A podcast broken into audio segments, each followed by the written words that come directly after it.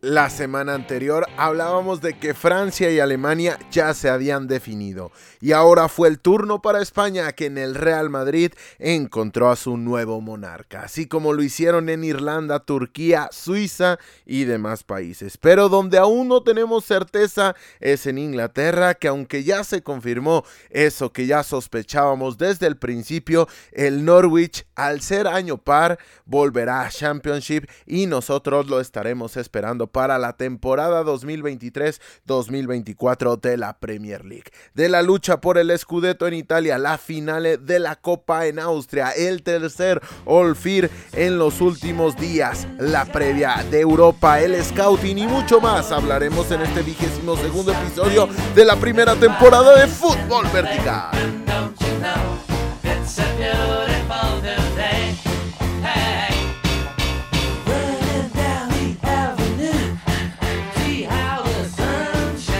Comenzamos hablando del triunfo del Real Madrid 4 a 0 ante el español que acarrió en consecuencia el título de la liga en España para el conjunto blanco. Partido el cual partió de la premisa de que el Real Madrid realizó muchas modificaciones para rotar su plantilla y así dosificar los esfuerzos de la misma de cara a la vuelta de semifinales de la UEFA Champions League. De hecho, tales fueron las rotaciones que Inclusive Casemiro se habilitó como defensa central en el comienzo del partido. Sin embargo, y pese a la falta de rodaje de este once inicial, el partido se desenvolvió en un guion cómodo para el conjunto blanco, que con dos goles de Rodrigo en la primera parte, la primera de ellas al 33 después de una gran asociación por el costado izquierdo entre el mismo Rodrigo y Marcelo, que terminó con buena definición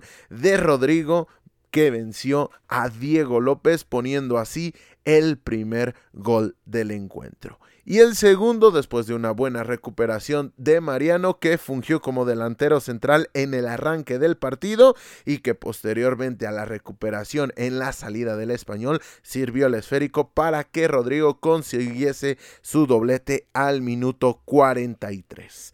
Para la segunda parte, poco cambió en el script del partido. El español intentaba con Puado, un Raúl de Tomás que aparecía por todos los sectores del campo, pero la defensiva local se portó a la altura y la realidad es que en ningún momento el cuadro de los Periquitos hizo méritos suficientes para inquietar en demasía a los de la capital española. Y en consecuencia, castigaron las bandas de la visita de ahí surgieron las dos siguientes anotaciones que experimentó la segunda parte del encuentro que llegaron de la mano primero de Marco Asensio y de Karim Benzema que entró, que entró en el partido para disputar los últimos minutos del encuentro. De hecho, minutos antes había asistido a Vinicius que también salió desde el banquillo en un gol que fue invalidado por posición adelantada. Con esto cerró el 4 a 0 definitivo y con ello el Real Madrid certificó un nuevo campeonato para sus vitrinas. De hecho, en formato de la liga, el número 35 en su historia. 35 campeonatos del Real Madrid en España. A destacar del encuentro, todo positivo para el Madrid. Rotó dio juego a los suplentes, descansó a los titulares y ganó el encuentro. De 10, 10 la decisión de Carleto Ancelotti. Difícil mejorar este tipo de actuaciones en los cuales cumples y palomeas todos los aspectos que dispones de un partido. Le diste rodaje a tus suplentes, les diste oportunidad, les diste minutos que los puedes llegar a utilizar a media semana en los últimos partidos de esta temporada y además le diste descanso a tus titulares. Por si fuera poco, te alzaste en el Santiago Bernabéu con la victoria y con el triunfo. Día redondo el sábado por la tarde, horario español para el Real Madrid. Segundo punto sería la buena cara mostrada por la unidad B. Ojo, ojo, jugó Casemiro, pero como central jugó también El caso de Lucas Vázquez, que tiene un poco más de rodaje con el 11 inicial. También jugó Rodrigo, que es un jugador habitual. Marco Asensio, por momentos estos dos se comparten esta posición, pero dieron muy buena cara y me, gustó el rendimiento del conjunto blanco. Me gustó porque apareció Camavinga. ¿Por qué? Porque apareció otro tipo de jugadores. Mariano tuvo un día complicado, como es una tendencia en el juego del, de República Dominicana pero la realidad es que de la mano de un Marcelo, que también jugó Marcelo, en, plan grande como en sus mejores tiempos y dado, ¿por qué no? Gracias a las facilidades otorgadas por el conjunto de los Periquitos, terminó certificando una buena actuación de este bloque B. Repito, mezclado, a lo mejor las posiciones era lo que más llamaba la atención, pero me parece que certificaron una buena actuación. Siguiente punto, Camavinga, muy buena pinta, un super negocio. El Real Madrid lo compró por poco más de 30 millones de euros, con un valor de casi 60 millones de euros en ese momento, prácticamente el doble, y de la mano a ese fichaje barato, económico, tienes a cambio un jugador que de seguir su progresión paulatina como lo ha llevado bien de la mano Carleto Ancelotti, el Real Madrid puede estar en presencia del siguiente jugador que tome la estafeta, ya sea de Casemiro, ya sea de Tony Cross o ya sea del eterno Luka Modric. Tiene la capacidad, tiene la calidad para tomar cualquiera de esos bastiones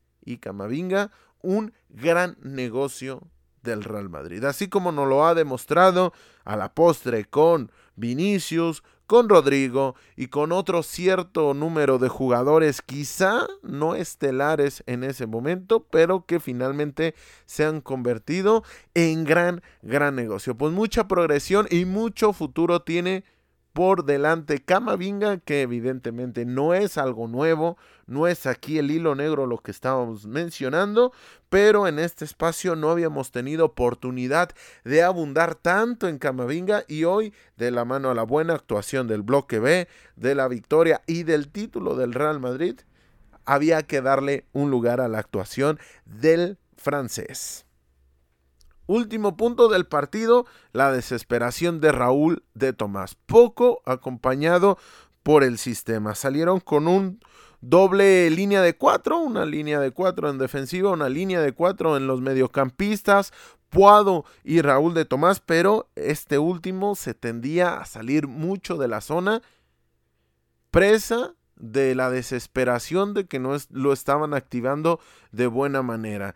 Sergi Dardel me parece que no fue el enlace adecuado, dejaba a Herrera como las funciones más defensivas y Dardel el camiseta 10 que tenía que hacer las más de distribución no lo consiguió en gran parte debido a quienes tenía enfrente pero la realidad es que la desesperación de Raúl de Tomás en momentos del partido era bastante notable. Con lo cual es muy complejo competir a un equipo de este tamaño que te supera en la calidad de la plantilla, en la calidad inclusive del 11, porque pese a que era suplente el 11 del Real Madrid, me parece que contaba con más calidad que inclusive el 11 titular del español, lo cual tampoco es una gran sorpresa, pero el, el, accionar de Raúl de Tomás, que es el jugador más determinante, tiene que estar mucho mejor acompañado si es que quieres verdaderamente competir,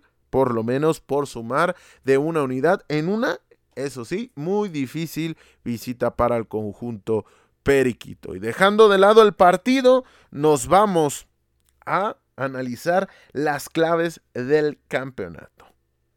Si las claves del campeonato tienen nombres y apellidos, sin lugar a dudas, se llaman Thibaut Courtois y Karim Benzema. Uno de los mejores porteros hoy por hoy en el fútbol europeo, inclusive me atrevería a decir dentro del top 2, del top 3, ¿por qué no? El mejor portero del fútbol europeo en esta temporada y Karim Benzema. Top 3, top 1 Top 2, usted lo decide, pero para mí está dentro de los tres mejores jugadores en esta temporada 2021-2022 terminaron siendo claves en momentos puntuales, en tramos de la temporada que quizá el equipo no rodaba de la mejor manera, se generaban dudas, se generaban preguntas, qué versión de Carleto Ancelotti íbamos a ver, poco a poco el bloque de esta generación gloriosa para el Real Madrid se ha venido haciendo más viejo, más complejo, pero de la mano de un Thibaut Courtois que los salvó en el momento que los tenía que salvar en zona defensiva y de un Karim Benzema que los salvó en el momento que los tuvo que salvar en fase ofensiva, este conjunto, este equipo pudo sumar eh, puntos en los partidos complicados. Y no solamente hablo de los partidos complicados en el nombre, sino en el transcurso del partido. Son muchos los episodios de fútbol vertical en los cuales hemos analizado esta condicionante de un partido flojo del Real Madrid en el cual Thibaut Courtois fue figura en defensiva y Karim Benzema fue figura en ofensiva. Con lo cual, si las claves del campeonato tienen nombre y apellido, repito, se tendrían que llamar Thibaut Courtois y Karim Benzema. Siguiente punto, la consolidación de un once titular. Por momentos en la temporada aquí hablábamos de que el bloque de 11, 12, 13 jugadores de Ancelotti era bastante marcado y esto en partidos complejos en partidos en los cuales iban a pesar las piernas, podía costarle al conjunto blanco. La realidad es que le alcanzó para levantar el título en España con su alineación titular, con su alineación estelar, sin darle tantos minutos ni a Hazard, por supuesto que no a Abel, a Isco, a esta serie de jugadores que serían llamados a ser el segundo bloque el que más aparecía por momentos era Fede Valverde, también Lucas Vázquez. Sin embargo, no necesitó de los mismos y terminó apelando a la continuidad. Continuidad que es premiada con el campeonato. Siguiente punto, la falta de lesiones es una realidad que el Real Madrid ha conseguido tener suerte con las lesiones porque eh, habla bien del trabajo físico, habla bien de la planeación logística, habla bien del cuidado de los jugadores, ya sea personal o dentro del club, pero es una condicionante muy importante para este Real Madrid que no haya presentado lesiones. Si bien es cierto, no hubo nadie que verdaderamente le plantara cara al conjunto blanco y este quizá es un punto, un bonus track no había nadie que le plantara cara. El Barcelona en transición, el Atlético de Madrid carente de una idea clara, por momentos vuelve a ser defensivo, por momentos quiere ser eh, proactivo, quiere ser ofensivo, quiere administrar eh, con el esférico las sensaciones de los partidos. Me parece que se ha quedado muy lejos muy lejos cualquiera de estos dos últimos para verdaderamente competirle el título al Real Madrid, que en el Sevilla por momentos encontró a su rival más incómodo y que el Sevilla con las pocas herramientas que cuenta comparado con el Real Madrid, con el Barcelona y con el Atlético de Madrid. Ojo, no estoy diciendo que sea una mala plantilla, pero la realidad es que dista bastante de las tres mencionadas. El Sevilla haya sido quien por momentos le siguiera más la pista al Real Madrid, habla de la carencia de proyecto y de claridad en el momento que están atravesando tanto la entidad culé como la entidad colchonera, los rojiblancos. Siguiente punto, saber ganar en los baches de juego. Y ya esto hablábamos, no nos vamos a, quedar mucho en este punto. Ganar partidos complicados frente al Rayo Vallecano. Ganar partidos complicados los cuales se te terminaba por, por no fluir el, el, sistema de juego, por no fluir las sensaciones del mismo.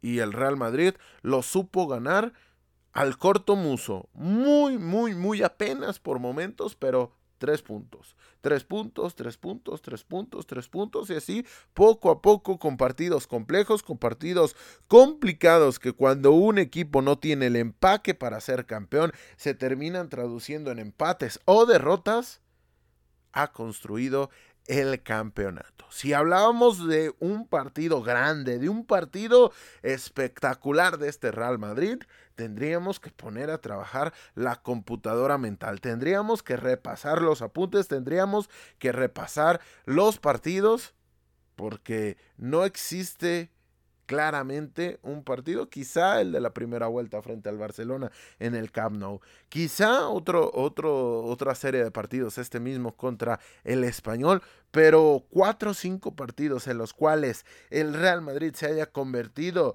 en una máquina ofensiva como en Inglaterra lo es el City, en una máquina de generar oportunidades como en Inglaterra también es el Liverpool, costaría un poco más. Y esto no estoy demeritando, al contrario, esto es para ensalzar el empaque y la solidez, el coso competitivo de este Real Madrid, que estuvo cerca de quedarse con el título la temporada pasada y con ello estaría firmando en estos momentos un triplete, por lo menos tres eh, títulos consecutivos en la liga, no sé si triplete es la terminología adecuada se quedó muy cerca hace un año, hace dos fue campeón y hoy regresa a levantar el cetro máximo de España.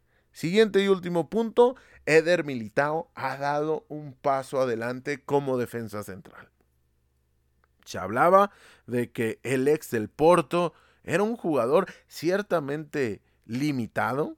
Por momento le decían Eder limitado o malitao una serie de adjetivos peyorativos hacia la calidad del brasileño que poco a poco se fue asentando, poco a poco fue creando una solidez defensiva que necesitaba el Real Madrid y con ello ha dado un paso al frente y esta versión de Eder Militao es mucho más jugador de lo que vimos la temporada anterior, por lo cual lo meto como unas clave, una de las claves del campeonato. David Alaba evidentemente ha llegado a solidificar este aparato defensivo y más adelante tendremos participación de ustedes y nos hacen una pregunta en este entorno, por lo cual no nos vamos a detener mucho en este aspecto, pero lo que sí hay que mencionar es que Eder Militao, que venía mal, David Alaba no me parece ningún tipo de sorpresa que esté dando el rendimiento que está dando, pero lo que sí se acerca más a ser una sorpresa es este rendimiento de Eder Militao. Última mención, Modric, Cross, Casemiro. ¿Qué más podemos añadir a esta playa de calidad? Luka Modric, Tony Cross, Casemiro. Un mediocentro de época que hoy levanta de nueva cuenta un campeonato más con el Real Madrid.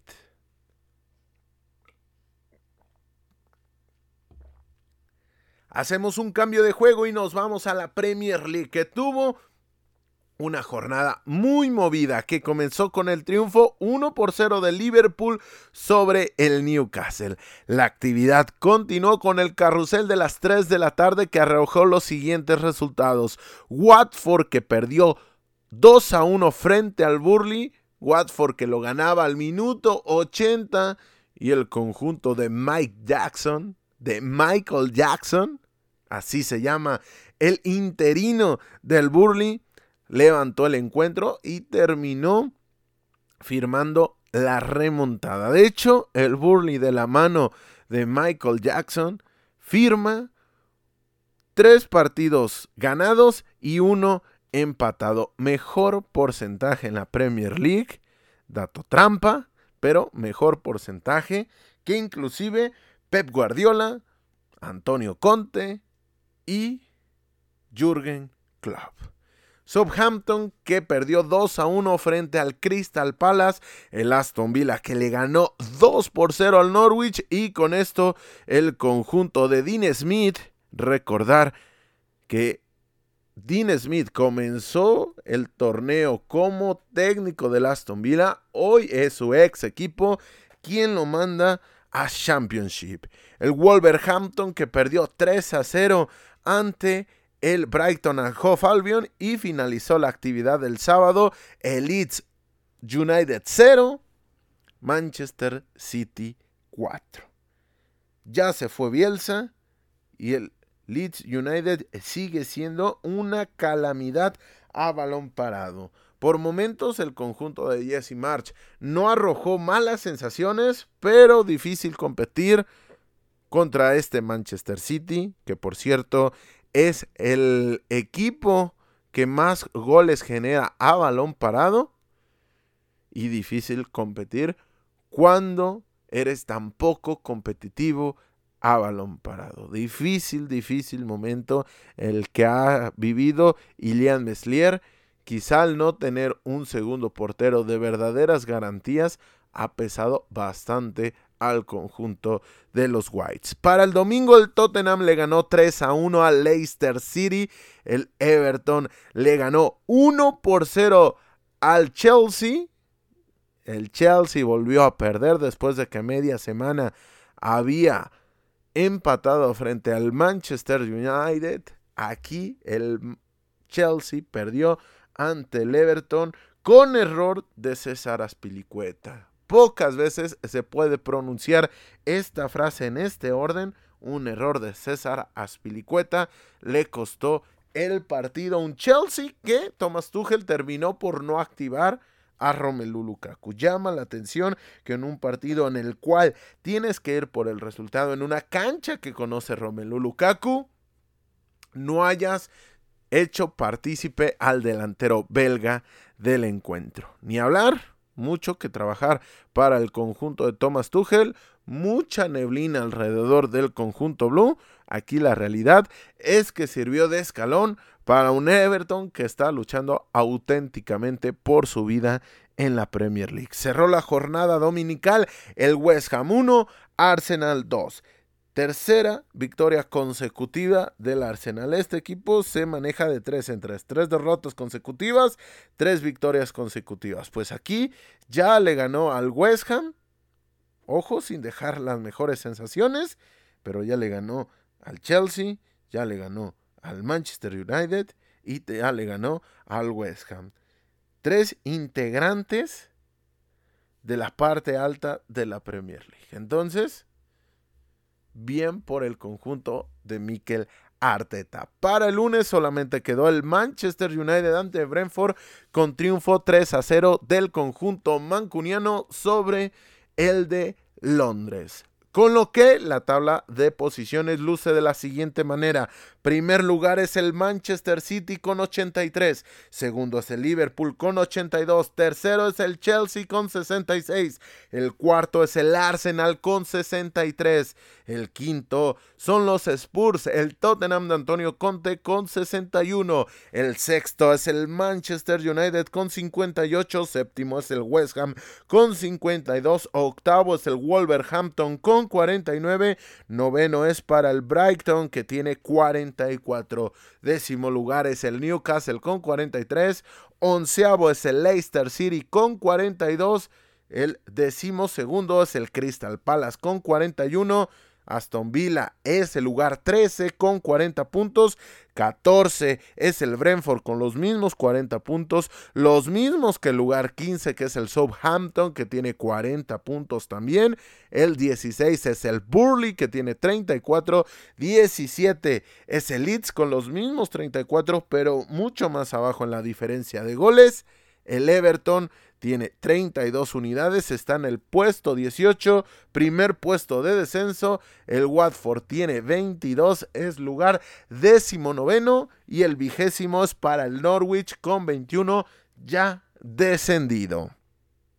Con lo que repasada la tabla, quiero llegar a analizar los partidos que le restan a la lucha por el título, pero también quiero añadir el análisis de los rivales que le restan a los equipos que se están jugando el descenso. Evidentemente sin mencionar al Norwich que ya está descendido, con lo cual prácticamente sería letra muerta o audio muerto en este caso. Al Manchester City le falta el Newcastle, el Wolverhampton, el West Ham United y el Aston Villa. Repito, Newcastle, puesto número 10 de la tabla, el Wolverhampton, en Wolverhampton, en el Molineux, posteriormente visitar al West Ham y posteriormente cerrar ante el Aston Villa. Manchester City contra Aston Villa.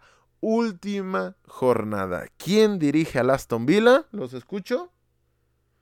Evidentemente, ustedes lo saben, yo también, Steven Gerrard, el eterno capitán de Liverpool, un aficionado red desde la cuna, leyenda del equipo, leyenda de la institución, se enfrenta al Manchester City, el rival de Liverpool, en la última jornada. Lo que puede ser este partido no tiene absolutamente desperdicio. Y precisamente de Liverpool vamos a hablar, que enfrentará al Tottenham, lo recibirá, posteriormente visitará al Aston Villa, entre medias tiene el partido de la FA Cup, eso sí, haciendo claramente alusión a que ambos conjuntos, tanto Manchester City como Liverpool, tienen actividad esta media semana de Champions League, pero lo doy como descontado porque este martes que se estrena Fútbol Vertical ya se estará llevando a cabo el primero de esos partidos. Repito, recibirá al Tottenham, posteriormente visitará al Aston Villa, viajará a Wembley para enfrentar al Chelsea en la final de la FA Cup, Posteriormente visitará al Southampton y cerrará ante el Wolverhampton. Tottenham se juega Europa. Aston Villa, la realidad que no se juega absolutamente nada. La final, pues evidentemente se jugará bastante ante el Chelsea. Southampton ya en tierra de nadie y Wolverhampton que tampoco se pelea mucho. Entonces hablamos de que los partidos que envuelven a equipos que se estarán jugando verdaderamente algo en la liga sería esa visita en la jornada 37 del Manchester City ante el West Ham y también este siguiente partido que va a tener el Liverpool ante el Tottenham. Tanto West Ham como Tottenham luchando por los puestos europeos. Ahora nos vamos al otro lado, al otro costado. Aquí estamos hablando de la gloria, aquí estamos hablando del gozo. Tenemos que irnos a las penumbras y a la penuria para repasar qué le resta y qué le falta a los conjuntos que estarán jugándose la vida. Al moribundo Watford, lugar 19, 12 puntos por debajo de el equipo salvado. Esto es prácticamente cómico, pero para que no no digan que no lo mencionamos, le falta visitar al Crystal Palace, jugar contra el Everton, aquí el Watford ya puede llegar descendido y enfrentará al Everton, posteriormente al Leicester City y visitar al Chelsea se antoja complicado, por lo menos en los nombres y en la calidad de los equipos que estará enfrentando. Pero en el papel o en la puesta en práctica, mejor dicho, puede ser que el Watford llegue descendido ya prácticamente, inclusive al partido frente al Everton. Y precisamente del Everton, que es el decimoctavo equipo decimoctavo lugar de esta Premier League vamos a hablar. Le falta visitar a Leicester City, visitar al Watford. Tiene un partido más por jugar. A ellos le restan cinco. Esto puede ser una clara ventaja. Todos quisieran tener un partido por jugar, pero también puede ser un bache más en el camino. Posteriormente recibir al Brentford, recibir al Crystal Palace y visitar al Arsenal. Dentro del papel serían dos partidos complicados, el de Leicester y el del Arsenal. Vamos a ver qué versión del Leicester, vamos a ver qué se juega el Arsenal y en medio equipos de los alrededores de Londres. El Watford, que lo dijimos, puede llegar descendido. El Brentford, que poco se juega. Y el Crystal Palace, que buscará estar mejorando su posición en la tabla. Vamos al lugar 17, que es el Leeds United, que tiene más dos puntos en estos momentos el conjunto de Jesse March, Víctor Horta, Andrea Ragazzani y compañía estaría salvado con dos puntos por encima, pero con un partido más que el Everton. Entonces el conjunto White puede ser que esté en posición de descenso si el Everton consigue ganar su partido pendiente. A Leeds le restan Arsenal en el Emirates Stadium, recibir al Chelsea, recibir al Brighton y visitar al Brentford. El calendario más complicado para un servidor de todos los involucrados es para el conjunto de Leeds United.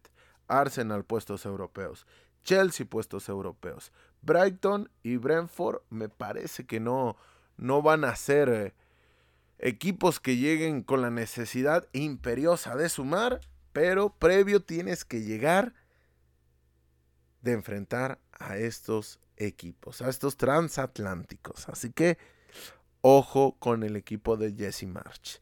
Al Burley, que es 16, le restan Aston Villa, Tottenham, visitar al Tottenham, visitar ahora al Aston Villa, doble enfrentamiento frente al conjunto de Villa Park y posteriormente enfrentar al Newcastle en Tuff Moor.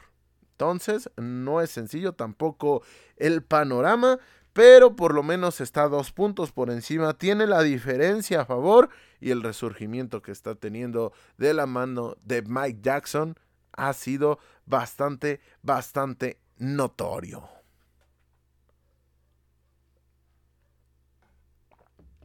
Y de Inglaterra nos vamos a Italia para hacer un ejercicio similar, eso sí, limitándonos únicamente en la carrera por el Scudetto que está llevándose a cabo entre Inter y Milan. Milan e Inter, compañeros de estadio, compañeros de ciudad, se están enfrentando como en antaño, sobre todo en la década de los 2000, por el Scudetto. Primero hablaremos del cuadro rosonero que venció por la mínima diferencia a la Fiorentina con solitario gol de Rafael Leao al 82 y una gran actuación de su arquero Magnan. Escuchado bastante. Y si usted quiere participar, ahí tiene la cajita de comentarios en iBox o nuestras redes sociales.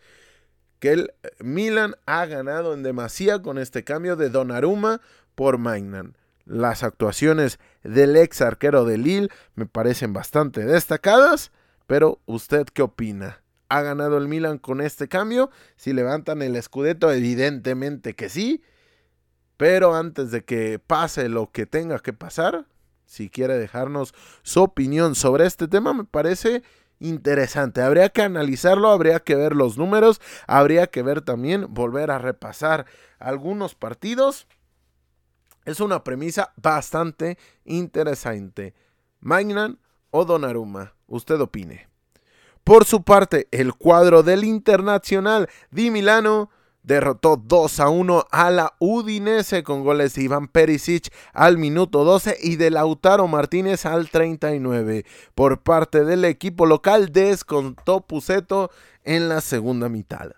Con lo que la tabla de posiciones luce de la siguiente manera. Milan es líder con 77 puntos. El Inter es segundo con 75 a falta de tres jornadas para el final de la temporada. Eso sí, aclarando que el Inter perdió su duelo pendiente a media semana frente al Boloña. Si usted no vio la cantada que se mandó Radu, véala véala y le va a dar auténticamente un mini infarto porque lo del arquero suplente del Milan es para entender por qué es suplente, pero para no entender por qué está en el cuadro Neo Azzurri. Y ojo, todos estamos proclives a equivocarnos en la edición de este podcast. Yo me equivoco, a veces confundo términos, a veces confundo nombres. Esto es bastante evidente, pero el error de conceptos en cómo perfila esa jugada, en cómo deja entrar el balón, es una auténtica locura. Si usted tiene oportunidad de ver, repase ese partido. Boloña contra Inter, tanto hablábamos de este partido pendiente y de este partido pendiente y de este partido pendiente para que Radu se mandara una cantada de este tamaño. Pero en fin, dejando esto en claro, Milan 77, Inter 75 puntos. Con lo que, para refrendar el campeonato, el Scudetto, el Milan ya no depende de sí mismo. Una condicionante muy grande, una condicionante muy complicada de asimilar porque durante mucho tiempo tenías ese comodín, durante mucho tiempo parecía, o por lo menos por semanas parecía que te alejabas de esa pelea, pero que el Inter ya no dependa de sí mismo, puede ser un duro golpe psicológicamente hablando. Porque ya tiene los mismos partidos disputados. Ese as bajo la manga se le ha ido por completo al conjunto de Inzaghi. ¿Qué le resta al Milan? Le resta visitar al Gelas Verona, posición 9 de la tabla, ya salvado difícil que llegue a puestos europeos, recibir al Atalanta puesto 7 a 3 puntos de Europa. Este partido puede ser complicado, sobre todo por la imperiosa necesidad de la DEA de sumar unidades, aunque sabemos que esta versión del Atalanta está dejando que desear, eso es una realidad. Y posteriormente finalizar la participación visitando al Sassuolo, que es décimo primero en la tabla. Es decir, le restan Gelas Verona, lugar 9, que no se pelea mucho. Visitar al Sassuolo, que tampoco se pelea tanto dentro de la tabla. Y recibir a la Atalanta, que es el puesto 7 tres puntos de Europa. El Atalanta necesita sí o sí llegar a Europa por cuestiones económicas, por cuestiones de proyecto y de plantilla. Con lo cual puede ser el escallo más complicado para el Milan. Y al Inter le falta recibir al Empoli, lugar número 14 de la competición italiana, la final de Copa Italia frente a la Juventus a media semana, visitar al Cagliari, lugar decimoséptimo, dos puntos por encima del descenso, con lo cual va a llegar urgido de unidades, urgido de puntos para salvar la categoría y finalmente recibir a la Sandoria, lugar decimoquinto, siete puntos por encima del descenso, es decir, con una victoria el conjunto de la lanterna estaría salvado previo a enfrentar al Inter. Claves el Inter volvió a verse fatigado en el duelo ante el Boloña. Y para mí, el bajón que experimentó el Inter en febrero, inicios de marzo, se explicaba desde el renglón físico. Y el que haya retomado esta tendencia el conjunto de Inzaghi me deja, me deja bastantes dudas, sobre todo por ese partido que remarcábamos de la Copa Italia. Ya no depende de sí mismo. Esto puede generar un bloqueo mental para el conjunto interista. Pero Lautaro Martínez e Iván Perisic están viviendo un grandioso momento. Con lo cual, ahí tiene sus fortalezas, el buen momento de Lautaro, la profundidad de plantilla, pero también ahí tiene sus talones de Aquiles, como puede ser la acumulación de partidos y el aspecto psicológico de ya no depender de sí mismo cuando siempre tuviste ese as bajo la manga que ya habíamos estado platicando largo y tendido. Clave para el Milan es un equipo sólido al que le cuesta bastante anotar, pero también cuesta bastante anotarle. Su portero vive un gran momento, con lo cual cada vez se consolida más la solidez de la cual estamos hablando, lo cual ha demostrado a lo largo de la temporada. Es un equipo compacto que depende de sí mismo ya no vamos a hacer énfasis en esta idea, pero para mí es crucial no solamente por lo numérico y por lo obvio, sino por el bloqueo mental que esto te puede ocasionar o que te puede facilitar en contraparte cuando lo tienes a favor y que ha sabido aguantarle el pulso a este Inter. Inter que venía de ser campeón. Inter que sí dejó salir a Lukaku, Antonio Conte, a Hakimi, pero que lo sustituyó, sustituyó de buena manera con Jeco, con Dumfries, con Inzaghi. Aguantarle el pulso al campeón hasta este punto es de aplaudirles y te habla de que quizá ya tiene esa dura piel para aguantar estos últimos 270 minutos en los cuales se disputa el Scudetto de Italia. Para usted, ¿quién saldrá campeón? Ahí déjenos sus comentarios. De nueva cuenta lo mencionamos. En iBox lo puede hacer. En nuestras redes sociales, arroba vertical en Instagram y Twitter. Déjenos quién cree que se vaya a quedar con el Scudetto. Yo veo mejor parado al Milan. Esa final de Copa puede ser un gran top en el camino del Inter de cara a repetir el Scudetto. Dejamos por un momento la actividad nacional y arrancamos con las previas de las competiciones europeas. Todo comenzará con la UEFA Champions League el martes con la vuelta del Villarreal ante Liverpool, partido que se llevará a cabo en el Estadio de la Cerámica, recordando que el cuadro de Jürgen Klopp llega con ventaja de 2 a 0 y que además viene de ganar su partido del fin de semana, en este caso ante el Newcastle 1 por 0 y que en contraparte el cuadro español perdió 2 a 1 ante el Alavés. Posteriormente, el segundo finalista de la máxima justa europea saldrá del Santiago Bernabéu en el duelo entre Real Madrid y Manchester City, eliminatoria que llegará a la capital española con ventaja 4-3 para el cuadro inglés y el envión anímico, eso sí, me parece que está decantado para el Madrid, que como ya lo platicamos, no solo viene de ganarle al español, sino también de coronarse campeón de su país, cosa que no puede decir el equipo de Guardiola, pese a que el sábado goleó a Leeds United 4 a 0.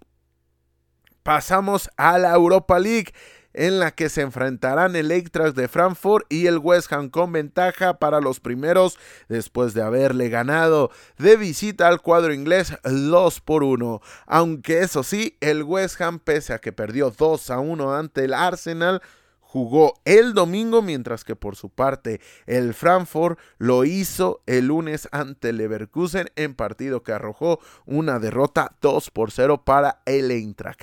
La vuelta se jugará en el estadio del propio Eintracht de Frankfurt. La segunda llave de la Europa League es el duelo entre el Rangers, que viene de empatar y prácticamente perder la liga ante el Celtic, y el RB Leipzig, que de igual manera como el Frankfurt entró en actividad el lunes y que también perdieron, eso sí, ellos frente al Borussia Mönchengladbach 3 a 1. En este partido se disputará la llave que abrirá la posibilidad de estar en la final de la Europa League. Será en suelo escocés y los alemanes llegan con ventaja de 1 a 0 al segundo partido.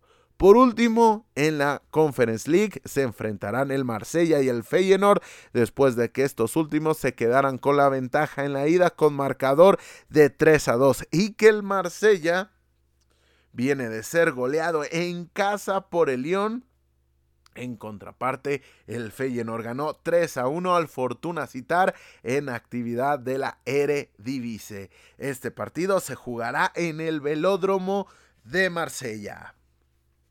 Mientras que el último finalista de este torneo inaugural saldrá del Roma ante Leicester City, que llegan empatados a un gol a la vuelta y después de que en sus respectivas ligas la Roma empatase sin goles ante el Boloña y el Leicester City perdiera 3 a 1 a manos del Tottenham. Este partido se jugará en el Estadio Olímpico de Roma. Ahora pasamos a las noticias breves de la semana. En la Bundesliga, el campeón Bayern Múnich cayó 3 a 1 ante el Mainz. Borussia Dortmund que perdió 4 a 3 ante el Bochum. Bayer Leverkusen que le ganó 2 a 0 al Frankfurt, el RB Leipzig que perdió ante el Mönchengladbach 3 a 1, con lo que los primeros puestos están de la siguiente manera. El líder y campeón Bayer se queda con 75 puntos por los 63 del Dortmund. Tercero es el Leverkusen con 58. Freiburg tiene 55 y es cuarto. Leipzig se quedó con 54 y el último boleto europeo es para el Que tiene 52 por los 51 puntos que posee el Union Berlin, que es séptimo. Por la parte baja, Gerer Führer está descendido con los 18 puntos. Delante de ellos está la Arminia Bielefeld, que estaría descendido de igual manera con 27 unidades. Puesto de promoción es para el Stuttgart que tiene 29 puntos. El último salvado sería el Hertha que tiene 33 puntos. Recordando que solamente faltan dos jornadas para que termine la temporada en Alemania. En Francia, el Paris Saint-Germain volvió a empatar, esta vez ante el Racing de Estrasburgo, Marsella que cayó 3 a 0 ante Lyon, Stade Rennes que le ganó al Saint Etienne 2 a 0, Mónaco que le ganó también 2 a 0 al Angers, Nice que derrotó al Girondin de Bordeaux 1 por 0, con lo que los puestos altos son para el líder y nuevo campeón el PSG, seguido del Marsella que tiene 65 puntos por los 62 del Stade de Rennes. Cuarto lugar es el Mónaco con los mismos 62, 5 partidos consecutivos ganados para el conjunto del Principado. Quinto lugar es el Niza con 60 puntos. Recordar que la Licón le restan 3 partidos. En Portugal, el Porto le ganó al Vizela 4 a 2. Sporting también ganó, aunque ellos 4 a 1 al Gil Vicente. Benfica derrotó 1 por 0 al Marítimo, mismo resultado que el que tuvo el Braga en su partido ante el Pelenenses, con lo que en la tabla sigue siendo líder el Porto con 85 puntos, 6 por encima del Sporting de Lisboa que tiene 79, tercero es el Benfica con 71, cuarto el Braga con 62. Solamente apuntar que faltan dos jornadas en la primera liga y que el Porto aún no es campeón porque tiene perdido el emparejamiento directo con el Sporting Club de Portugal. Y ojo que la siguiente semana el Porto se enfrentará al Benfica con la posibilidad de coronarse ante uno de sus máximos rivales históricos. En Escocia, en el tercer All Firm de las últimas semanas, el Celtic y el Rangers empataron un gol en actividad del Championship Round, con lo que los católicos mantienen la ventaja de 6 puntos sobre los protestantes a falta de solamente 3 jornadas. Por último, el Red Bull Salzburg se coronó campeón de la OFB Cup, es decir, la Copa Austriaca, luego de derrotar 3 a 0 al SB Ried en la final, con lo que firma de esta manera un nuevo doblete en Austria, luego de que la semana anterior también levantaron la Bundesliga de ese país.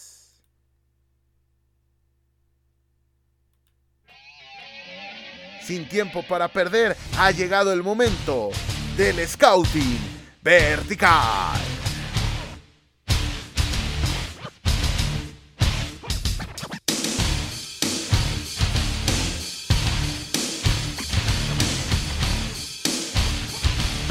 Esta semana en el Scouting Vertical hablamos de Lucas Gourna jugador del San Etienne, nacido el 5 de agosto del 2003, es decir, tiene 18 años a la fecha de grabación de este podcast y tiene un valor de 10 millones de euros. Es pivot, medio centro posicional, medio centro defensivo. Actualmente, lo dicho, juega en el San Etienne de la Ligue. Mide 1,85, es de nacional francés, también con ascendencia de República Centroafricana. Es de perfil derecho y tiene contrato firmado hasta el 2025. Su última renovación fue el 12 de agosto del 2021. Acaba de ser hace muy poco. De aquí podemos entender su alza en el precio. Ha llegado a costar 12 millones. Ha vivido un deprimento en su valor, pero sigue costando 10 millones de euros este mediocentro que también tiene la capacidad y la dualidad de jugar de defensa central.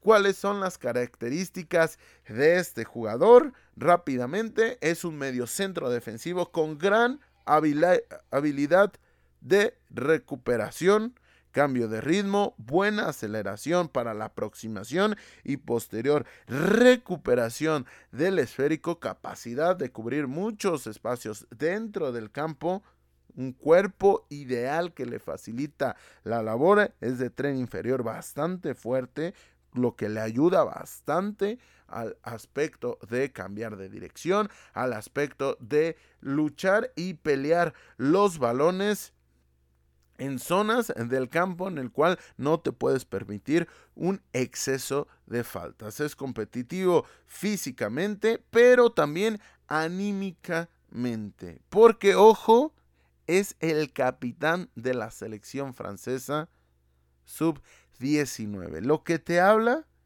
de la templanza que tiene este jugador. Porque no son cosas menor el talento con el que cuenta Francia en este aspecto. Y aquí estamos hablando del capitán de la selección francesa. Liderazgo dentro de la cancha, ya sea con su selección, ya sea también con su club.